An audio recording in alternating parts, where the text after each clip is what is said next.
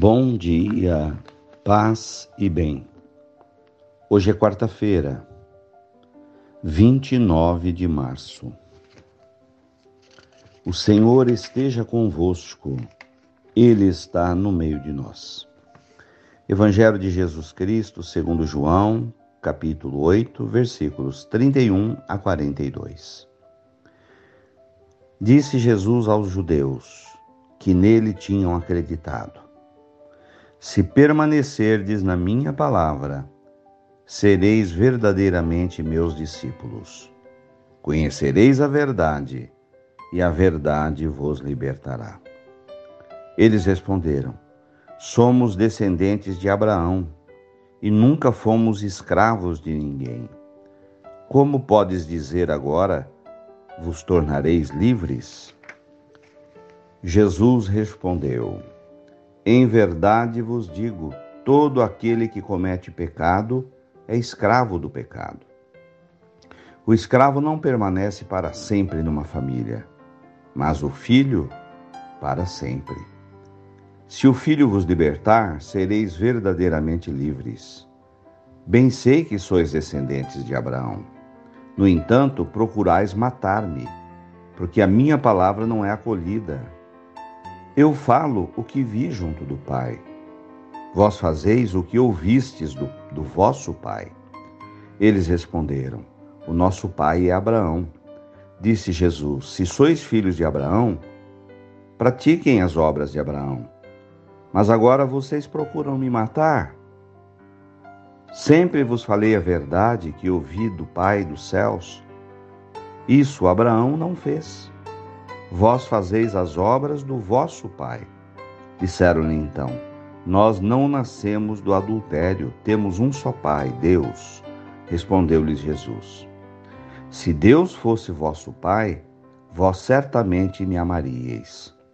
Porque de Deus é que eu saí e eu vim. Não vim por mim mesmo, mas foi ele que me enviou. Palavras da salvação. Glória a vós, Senhor. Irmãos queridos e irmãos de fé, Jesus tem um diálogo duro com judeus, pessoas de fé que praticavam judaísmo, seguiam os preceitos bíblicos, conheciam Abraão, Moisés, etc. Mas, no entanto, estavam querendo matar Jesus, porque não o reconheciam como filho de Deus. Jesus prova a eles que quem é de Deus não mata. Então, eles tinham um discurso mentiroso, enganoso. Quem é de Deus ama. Quem é de Deus perdoa. Jesus mostra-lhes